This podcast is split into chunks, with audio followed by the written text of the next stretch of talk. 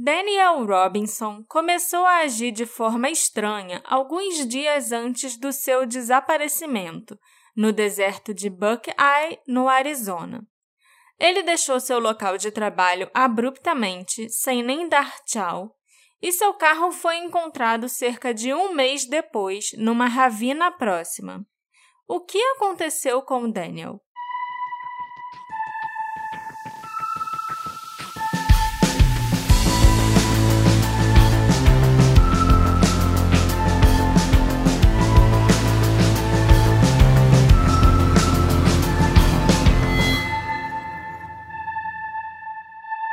Olá, ouvintes queridos! Sejam bem-vindos a mais um episódio do Detetive do Sofá. Eu sou a Marcela, a host desse podcast, e nesse episódio eu vou contar para vocês a história do misterioso desaparecimento de um jovem chamado Daniel Robinson. E é muito bizarro o que aconteceu com ele. Não o que aconteceu, porque a gente não sabe, né? Mas tudo que foi descoberto e encontrado depois que ele desapareceu. Que isso deve ter deixado mais misterioso. Sim, exatamente. Exatamente. Pois é, Marcela, só lembrando a todos que nesse mês de novembro o Detetive do Sofá é um oferecimento da Promobit. Que chique, gente. Eu não quero ninguém aqui deixando a Black Friday passar sem pegar uma boa promoção. E nessa época do ano aparecem um zilhão de ofertas lá no Promobit. E com certeza vocês vão querer dar uma olhada para verem as ofertas que os outros usuários já postaram por lá. Essa é uma dica que muita gente já conhece. Eu acho, inclusive, que essa já é a oitava Black Friday que vocês podem acompanhar pelo Promobit. Mas quem ainda não conhece, pode baixar o aplicativo ou entrar no site para conhecer, que o link tá lá no texto do episódio e também tá na nossa bio do Instagram. Isso mesmo, Marcela. Isso também não posso deixar de esquecer, apesar de não ter escrito aqui. O nosso podcast também conta com e vamos fazer aquela redundância, o apoio dos nossos apoiadores. que seria de nós sem ser apoiados pelo apoio dos nossos apoiadores? Siga o exemplo dos apoiadores maravilhosos que a gente já tem. E apoie a gente. Isso, se torne um apoiador você também. Com toda a sua capacidade de apoiar. E sério, gente, baixa lá o Promobit, entra no link, porque semana que vem, então, vai ser maravilhoso. Não vejo a hora dessa Black Friday chegar. Então, Marcela, voltando ao Daniel Robinson, o que aconteceu com ele? Ah, ele sumiu.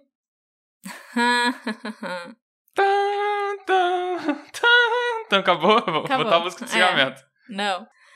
Vamos lá. O Daniel Robinson era um nativo de 24 anos da cidade de Columbia, na Carolina do Sul.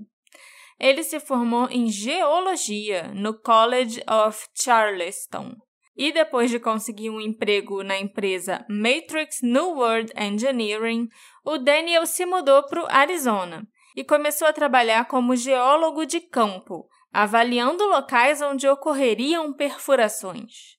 O Daniel era um amante do ar livre que adorava viajar e explorar, e ele tinha uma profunda paixão também pela música, ele até tocava trompete. O Daniel era descrito por seus familiares e amigos como um cara feliz e sortudo, que adorava conversar com os outros e que era extremamente próximo da sua família, mantendo contato constante com eles. Ele era um homem afro-americano com 1,75m de altura e que pesava cerca de 75 quilos. Porte atlético, né? O Daniel tinha cabelos pretos, olhos castanhos e ele nasceu sem a mão direita e sem uma parte do antebraço direito. Mas não ter a mão direita realmente não fez falta e não era um problema para o Daniel também não impedia ele de fazer absolutamente nada. Ele fazia escalada, ele jogava videogame e, inclusive, sempre ganhava dos três irmãos dele. Jogava futebol e treinava com pesos na academia. Muito mais do que eu já fiz na vida com as duas mãos. O Daniel era um cara feliz que caçava novas aventuras. Um jovem cientista numa camisa de flanela e calça cargo que adorava escalar um pico do deserto para encontrar novas adições para sua coleção de rochas.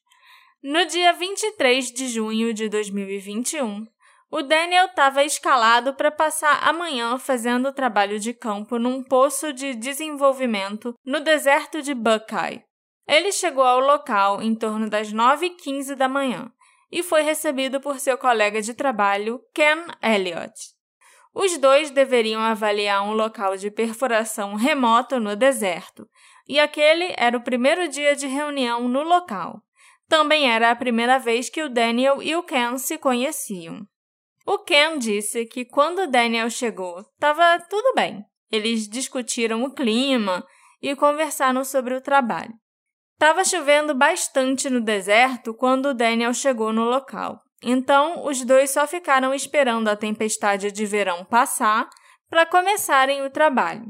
Mas, em questão de minutos, o Ken disse que o comportamento do Daniel mudou de agradável para distraído. Ele estava apenas olhando para o deserto e tinha um olhar muito distante. Sempre que ele se virava de novo, o Ken olhava para ele e a primeira coisa que ele pensou é que o Daniel devia estar tá sob efeito de drogas ou algo assim.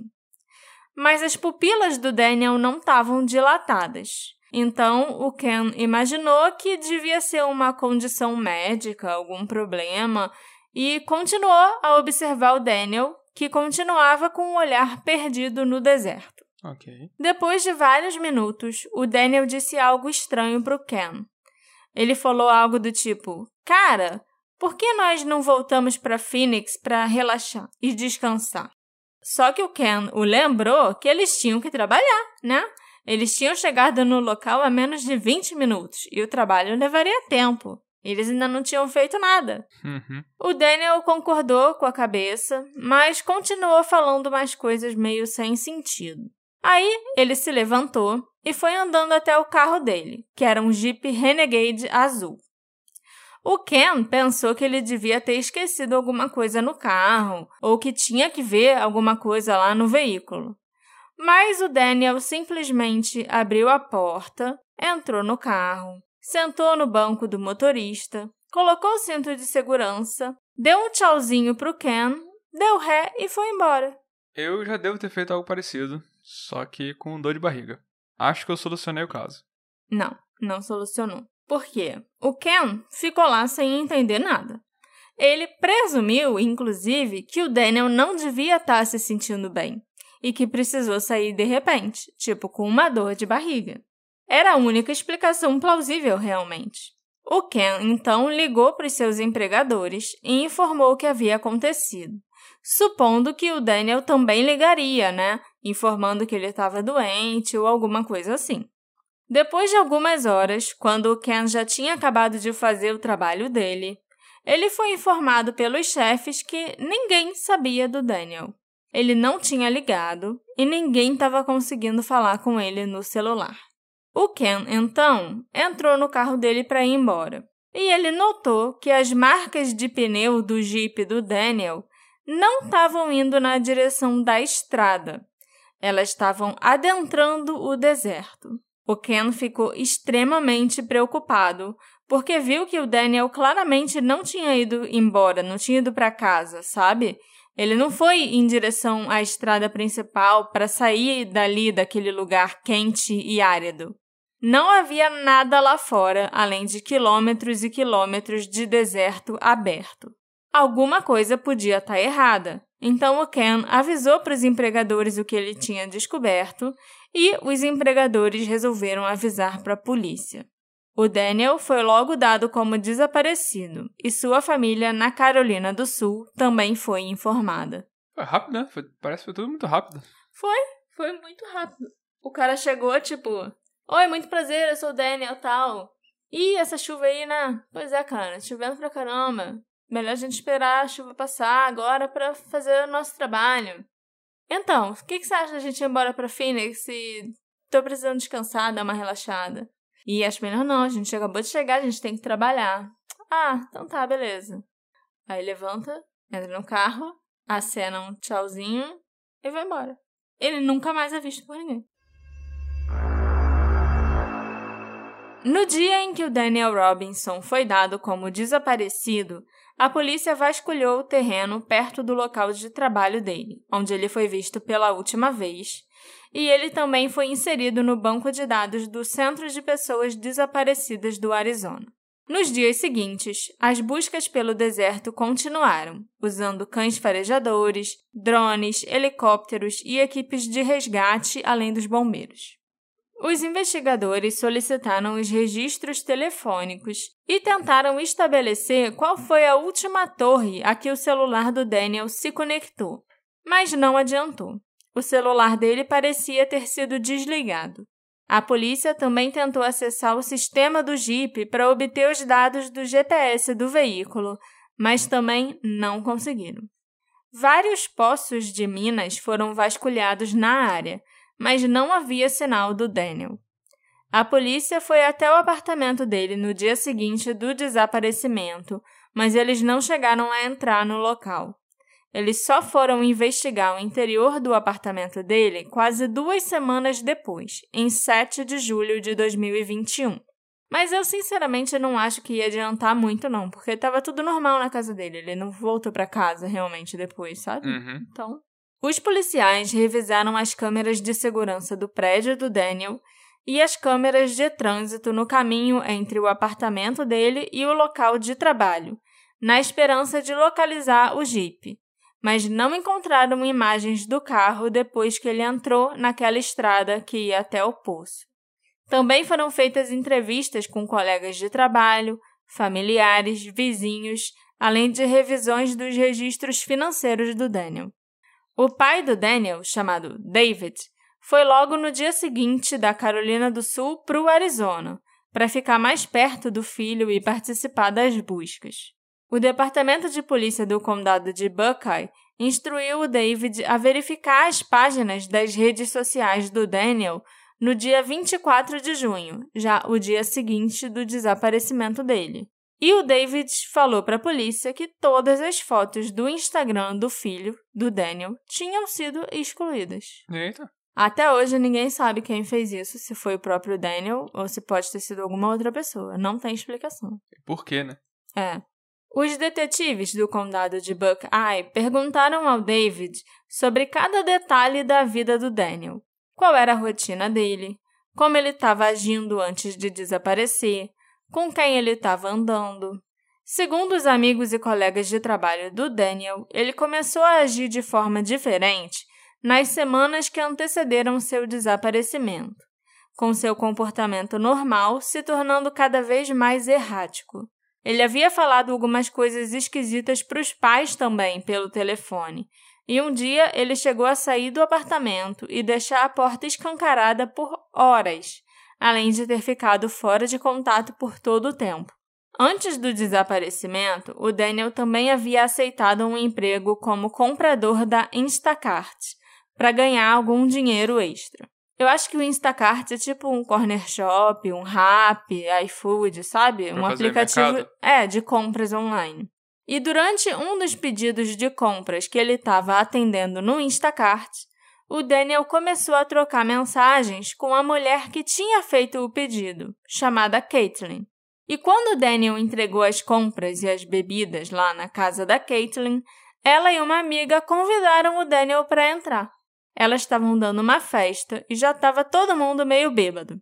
A Caitlin e o Daniel trocaram números de telefone e começaram a se falar nos dias seguintes. O problema é que o Daniel começou a aparecer na casa da Caitlin sem ser convidado. Ele teria feito isso várias vezes. E é claro que a mulher se sentiu extremamente desconfortável com essa situação e expressou esse desconforto para o Daniel, além de pedir para ele se afastar, mas não pareceu adiantar. Em 20 de junho de 2021, o Daniel enviou uma mensagem para Caitlin dizendo que a amava. Eles se conheciam há menos de duas semanas e nunca tinham nem ficado nem nada. Uhum. Só estavam trocando mensagem há alguns dias. A Caitlin não respondeu essa mensagem. Então, o Daniel mandou mais uma mensagem para ela perguntando se ela o odiava. E a Caitlin escreveu: Eu não te odeio, mas por favor me deixe em paz.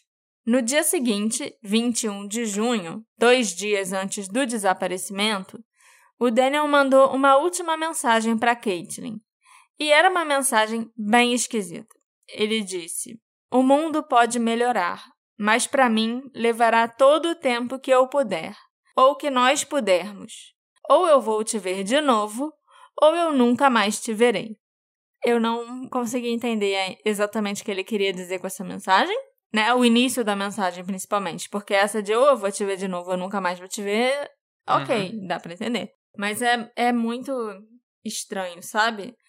Eu sinceramente não sei se isso sugere algo sombrio ou se apenas parece mais significativo do que realmente é porque agora o Daniel sumiu. Entendi. Sabe?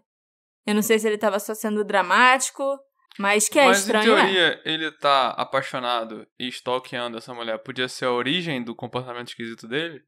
Eu tipo, acho... bate o tempo, pelo menos? Bate. O pessoal fala que ele tava estranho. Bate, bate com o tempo que ele começou a stalkear a mulher. Mas eu não, não dá para saber se isso foi o gatilho, entendeu? Uhum. Porque ele podia. Pode ter sido outro motivo. E ele pode ter começado a stalkear a mulher depois que ele já tava meio esquisito. Uhum. Não sei. Não tem como a gente saber, né? O pai do Daniel, ao saber disso, admitiu que o comportamento do filho não parecia normal. Mas o David e o restante da família do Daniel afirmam que ele nunca apresentou nenhum tipo de distúrbio psicológico. E ele não queria que os investigadores focassem nessa linha de investigação, que o filho dele pode ter tido uma espécie de ruptura ou um surto e tenha resolvido fugir ou tirar a própria vida. É claro que, se mesmo que os detetives seguissem essa linha de investigação, eles não iam parar de procurar o Daniel. Então eu acho que o problema maior para o David e para a esposa dele, para a mãe do Daniel, é que o filho deles ficasse estigmatizado ou algo assim. Uhum. De qualquer forma, o pai do Daniel estava tão preocupado e queria tomar a frente nas buscas que ele se mudou para o Arizona para passar todos os dias procurando o filho pessoalmente. Aquela história do Ken Elliott sobre a última manhã em que o Daniel foi visto forneceu ao David informações importantes e lhe deu um ponto de partida para procurar o filho. E agora, quase todos os sábados, ele lidera um grupo de voluntários que vasculham aquela área no deserto. Ele se aventura junto com os voluntários em partes do deserto de Buckeye que são mais adequadas para animais do que para homens, sinceramente falando. Naquela paisagem quente e seca, a temperatura passa dos 40 graus em mais da metade do ano. Lá também existem 13 espécies de cascavéis, mais do que em qualquer outro lugar dos Estados Unidos. E as cascavéis são mais ativas nos meses mais quentes, especialmente à noite. Então, assim, né? Elas devem ser ativas o ano inteiro porque aquele lugar é quente demais. 13 espécies de cascavéis é 12 a mais do que o necessário. Aham. Você tem razão. Você tem razão. E tudo isso faz dessa parte do deserto um lugar onde você não quer se perder, de jeito nenhum. E um lugar onde você não quer ter que procurar o seu filho. O Departamento de Polícia de Buckeye também continuava realizando buscas frequentes no deserto, usando quadriciclos, cães farejadores e drones voando para encontrar qualquer vestígio do Daniel. As buscas da polícia cobriram mais de 100 quilômetros quadrados. Nada foi descoberto por quase um mês, quando, em 19 de julho de 2021, um fazendeiro que encurralava seu gado encontrou o jipe do Daniel numa ravina, a poucos quilômetros do local onde ele foi visto pela última vez. Mas no deserto mesmo? Sim. O jipe estava caído de lado e tinha danos significativos. Os airbags tinham sido acionados durante o suposto acidente e quem estava dirigindo o veículo usava o cinto de segurança no momento. O chão próximo estava coberto de pequenos pedaços de vidro quebrado e alguns pedaços do veículo que haviam caído. O painel do teto solar foi arrancado, como se alguém o tivesse usado como saída de emergência. Dentro do veículo, os investigadores encontraram a carteira do Daniel, as chaves, uma mochila, um laptop, o celular, garrafas de água e, estranhamente, as roupas que o Daniel estava usando quando ele foi visto pela última vez. Não havia sangue no jipe ou qualquer sinal de crime. Ok. Muitas pessoas acharam aquela cena intrigante, incluindo o chefe de polícia Larry Hall. Nada no celular do Daniel sugeria que ele tivesse tentado pedir ajuda após o acidente. O telefone dele foi analisado, mas não tinha nada demais lá. Se o Daniel Robinson estava dentro do carro, ele saiu dali sem roupa, sem dinheiro, sem ter como pedir ajuda e ainda sem levar nenhuma garrafa de água com ele. O que é muito estranho, já que havia várias garrafas cheias de água no carro. E ele estava no deserto. Especialistas dizem que uma pessoa só pode sobreviver sem água por cerca de três dias. Menos do que isso se tiver muito quente, como naquele local. Então, o que o Daniel estava fazendo? Onde ele estava indo? Será que ele ficou desorientado depois de um acidente e só se afastou do carro sem nem saber direito o que estava fazendo? Será que o Daniel achou que estava mais perto da estrada e da civilização do que ele realmente estava? O carro foi mandado para perícia pelos policiais.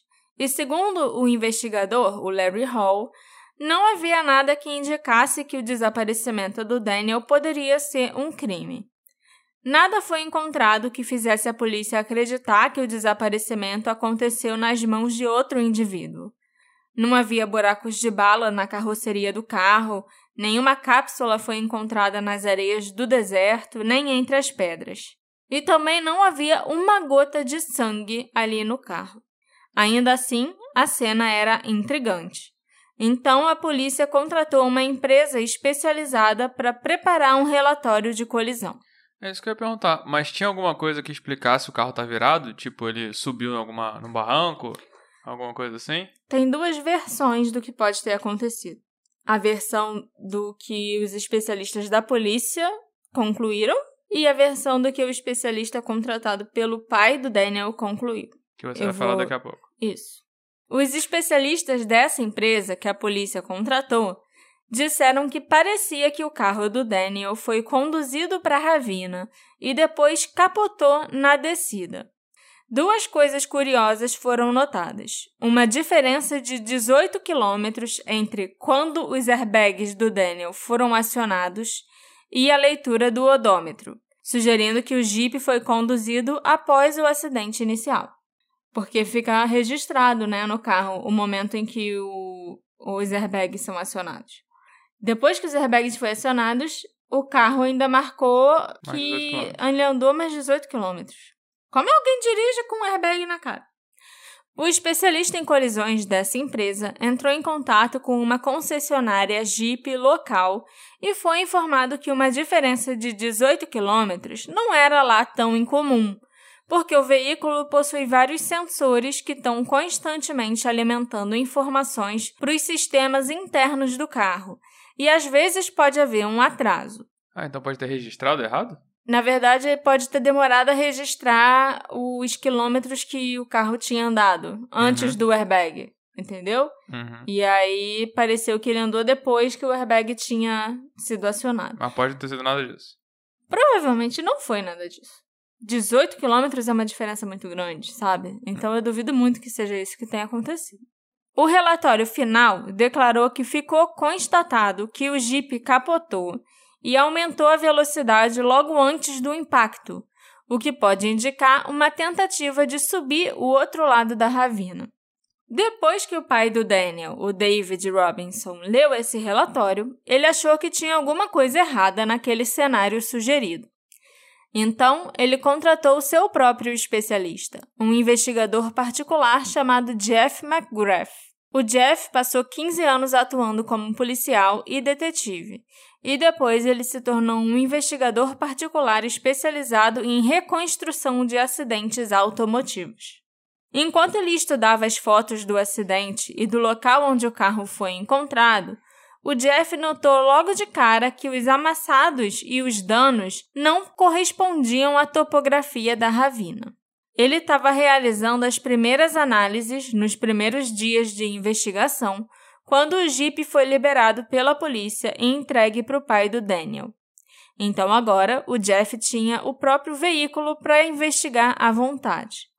A primeira coisa que ele fez foi baixar o sistema de informações a bordo do veículo, que, segundo ele, continha um caixa de informações valiosas.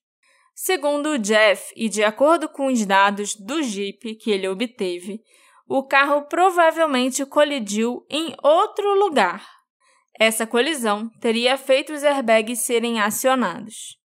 Em seguida, o Jeep foi conduzido novamente e acabou sendo levado para aquela ravina no deserto, onde ele foi encontrado e que fica a cerca de 5 quilômetros do local de trabalho do Daniel, onde ele foi visto pela última vez saindo de carro.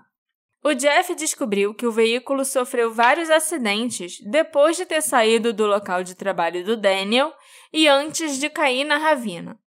As evidências determinaram que o veículo caiu, com os airbags sendo acionados. Ainda assim, o carro foi conduzido por mais de 18 quilômetros mais fundo no deserto, onde ele se envolveu em mais um acidente. E de acordo com os dados de GPS, o primeiro acidente foi quatro horas depois que o Daniel deixou o local de trabalho. Após esse acidente, a chave foi girada na ignição pelo menos mais 46 vezes antes de percorrer aqueles 18 quilômetros adicionais. Eita. Então, a polícia disse no próprio relatório que o carro do Daniel capotou na ravina a 48 km por hora. Mas o Jeff disse que isso seria impossível, pelo menos de acordo com a física do planeta Terra, que é onde Que a é gente uma- mora. É uma boa física. Sim. Numa entrevista para o Arizona Republic, ele afirmou categoricamente que se o Jeep realmente tivesse capotado, a parte superior do veículo seria danificada e todas as janelas de vidro teriam quebrado. Verdade. Quando meu pai capotou, não sobrou janela nenhuma inteira. Tipo, o teto do carro acabou. E falando em vidro, a placa de vidro quebrada encontrada próximo ao Jeep, lembra que eu falei que tinha pedaços de vidro quebrados ali perto quando Uhum. o carro foi encontrado? Esse vidro não correspondia ao vidro do veículo. Não era o mesmo vidro usado para a fabricação das janelas de Jeeps. Ok. Era um vidro diferente. O Jeff também disse que um grande ruído no Jeep do lado do motorista sugere que ocorreu uma colisão em vez de um capotamento. Ele não consegue entender como a polícia de Buckeye deixou passar tantos fatores importantes. Com base nesses fatores e em outras evidências, o Jeff acredita que o acidente não foi um acidente, mas uma encenação. O veículo foi descoberto a poucos quilômetros do local da obra, num lugar que já tinha sido vasculhado anteriormente, várias vezes, inclusive. É claro que o Jeff não teria como dizer se era o Daniel que estava dirigindo ou se era outra pessoa, né? Durante esses acidentes e a chave virando na ignição 40 e poucas vezes. O Jeff também afirmou que, assim como a polícia, ele não encontrou evidências que sustentem que um crime teria acontecido, mas ele também não encontrou evidências que descartem essa possibilidade. Mas é aquilo que eu falo: ausência de evidência não quer dizer evidência de ausência. Não adianta você falar que não, que não encontrou provas descartando que descartasse o crime, sabe? Pra mim, pelo menos, não adianta você falar. Aham. Pra mim, você tem que encontrar provas de que teve o crime. Eu não acho que você pode comemorar que não achou nada que descartasse um crime, entendeu? Eu não acho que é assim que provas funcionam. Ok. Mas e se eu te disser que ali, junto com as roupas dobradas do Daniel, tinham as botas dele, inclusive uma das botas estava presa embaixo do carro. E como uma bota fica presa embaixo de um carro se o pé não ficou preso? Mas ok, não era nem isso que eu ia falar. E tinha, assim, duas meias ali também no local. Uma meia era da Nike e uma meia era da Adidas. Ah, Marcela, mas ele usou meias desparelhadas. Eu vivo usando meias desparelhadas, inclusive. O problema é que depois, a outra meia, o par da meia da Nike, que estava lá na cena do acidente, foi encontrada perto do local de trabalho dele. Que era, tipo, 5 quilômetros de distância um lugar do outro. Uhum. Como é que uma meia foi parar no local do acidente com uma outra outra meia que, tipo, era da mesma cor, mas de outra marca. E aí a meia da Nike, que era o par verdadeiro da meia que estava no local do acidente, vai parar lá no local de trabalho do Daniel. É esquisito, mas pode ser um monte de coincidência, sei lá. Pode ser, mas é esquisito demais. O próprio fazendeiro que encontrou o Jeep concorda com o Jeff. O senhor Shelton, que tem uma fazenda de cerca de 14 mil acres na área de Buckeye, está convencido de que o carro não estava naquela ravina há muito tempo quando ele o encontrou. O curioso é que ele disse que as vacas que ele tem são criaturas muito curiosas e fofoqueiras, e que elas com certeza teriam ficado lambendo o Jeep se tivessem encontrado ele antes. Ele afirma que não tem a menor chance daquele carro estar tá ali há mais de uma semana no máximo. Até porque aquele era um lugar que ele passava todo dia levando as vacas para pastar. Pelo menos a cada dois dias ele passava por ali levando as vacas dele para outro lugar. Eu confio nas vacas. Então, se as vacas não acharam o Jeep, não lamberam o Jeep, é porque o Jeep não estava ali. O Jeff dedicou centenas de horas de trabalho ao caso do Daniel e conseguiu encontrar uma nova evidência. O relato de uma testemunha ocular que acabou mudando um pouco a linha do tempo do dia em que o Daniel desapareceu. Um homem, cujo nome não foi divulgado, contou para o Jeff que ele estava no deserto no início da tarde do dia 23 de junho, praticando tiro ao alvo. Esse homem disse que ele se lembrava de ter visto o Daniel em seu jipe intacto, os dois tiveram uma conversa agradável e então o homem foi embora. Isso teria acontecido cerca de duas horas depois que o Daniel deixou o local de trabalho dele, por volta das onze e meia da manhã.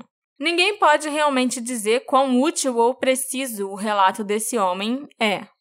Nem o Jeff, nem a polícia, nem o David, o pai do Daniel. Mas é uma informação importante que a polícia não foi capaz de descobrir sozinha. O David foi bem franco ao afirmar numa entrevista recente que ele não sente que a polícia fez o suficiente para encontrar o filho dele, um jovem negro.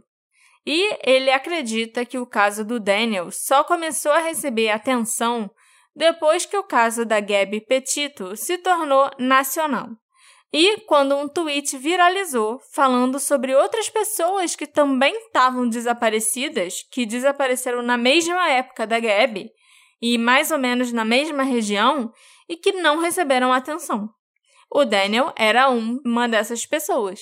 Vocês com certeza devem lembrar que a Gabby era uma jovem loura que desapareceu, iniciando uma busca nacional que envolveu muitos níveis diferentes de forças da lei americana. Não, é, foi um daqueles casos que a, a internet acompanhou em tempo real, sabe? Foi Sim, a internet e todos os canais de notícias americanos. Uhum. Os restos mortais dela foram encontrados no Wyoming, e os investigadores acreditam que ela foi assassinada pelo noivo, que mais tarde cometeu suicídio.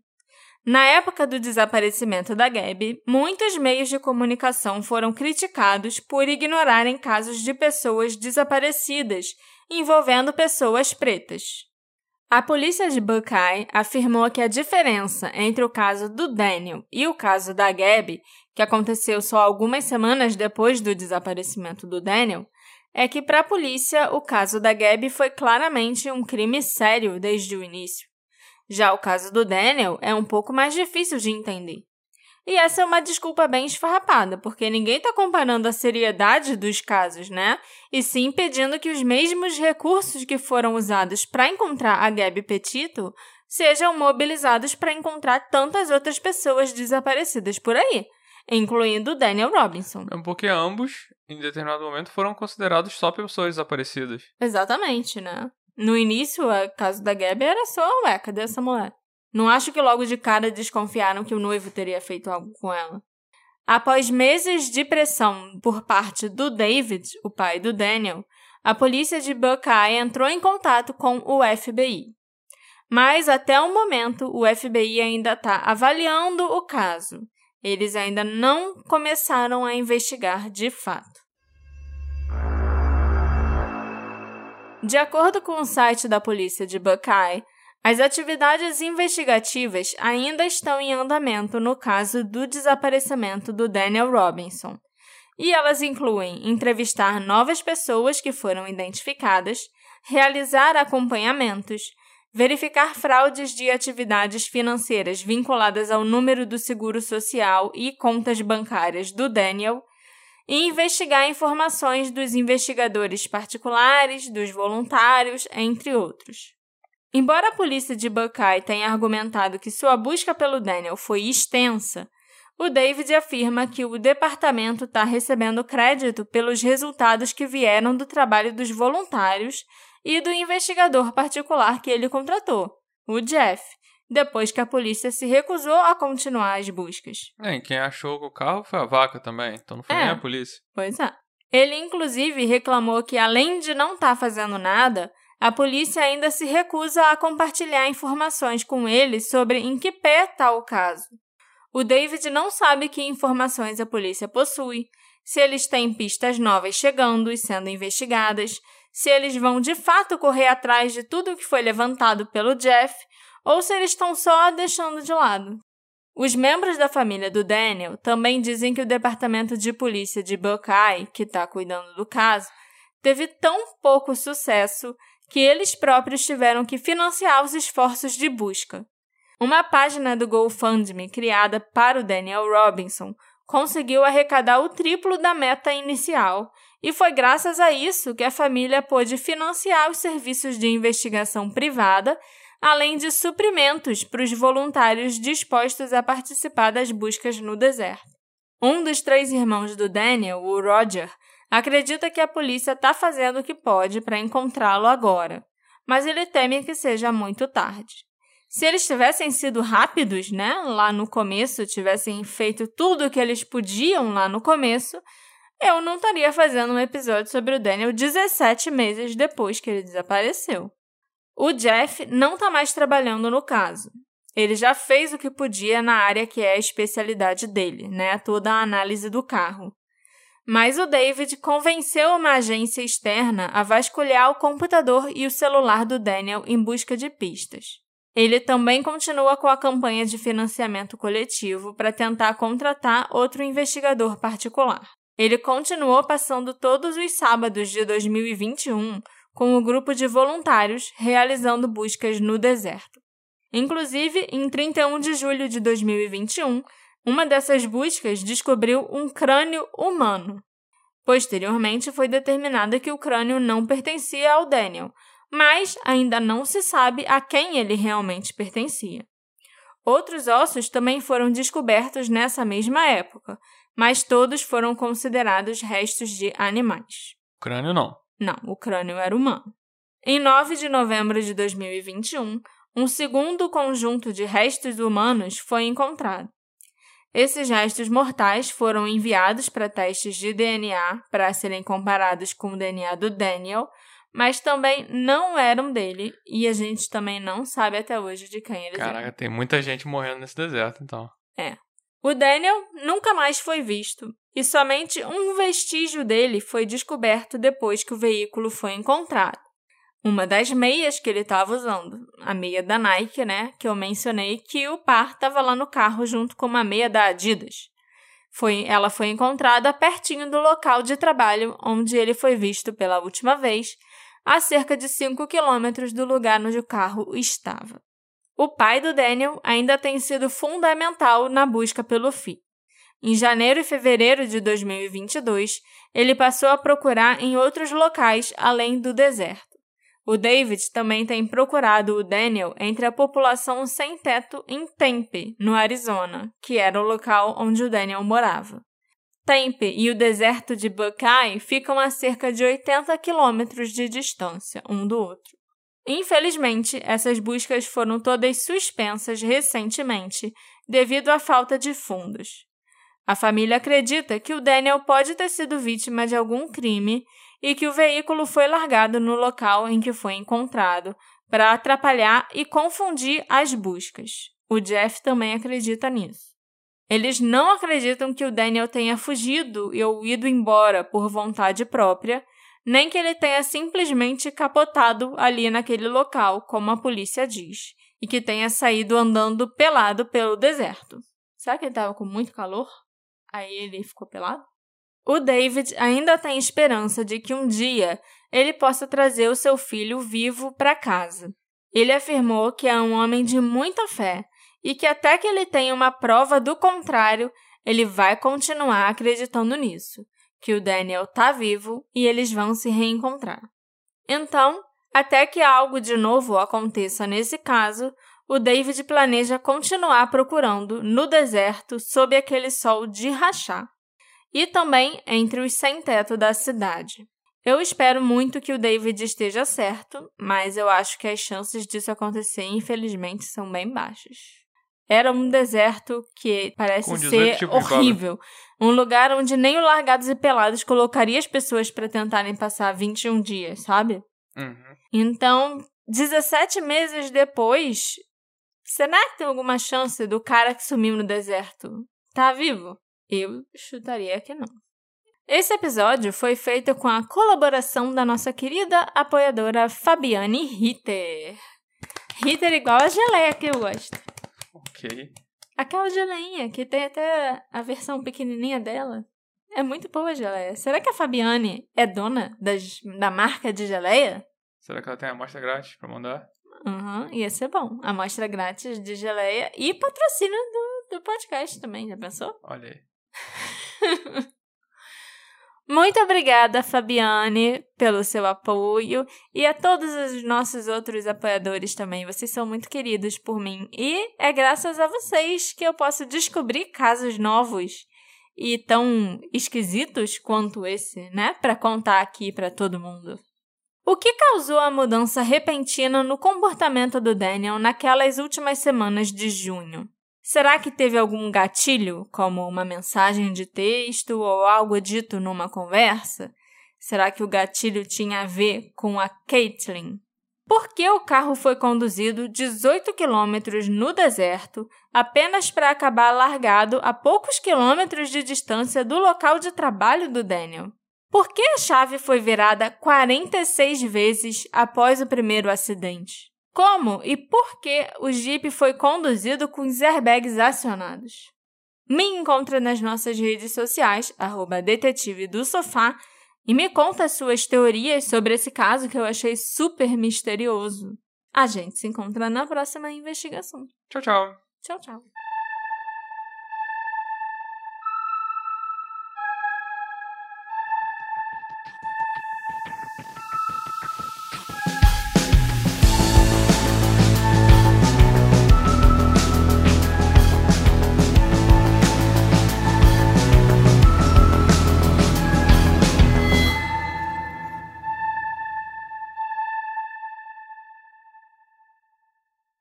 Hey, você se interessa por crimes reais, serial killers, coisas macabras e tem um senso de humor um tanto quanto sórdido? Se sim, você não está sozinho. Se você precisa de um lugar recheado de pessoas como você, venha conhecer o podcast Pátria Amada Criminal. Todas as semanas tentamos entender o pior da humanidade. Nesse processo, a gente ri, chora, fica brava, fofoca, porque afinal de contas é assim que a gente fala quando está entre amigos. Suas novas melhores amigas trevosas estão aqui no Pátria Amada Criminal.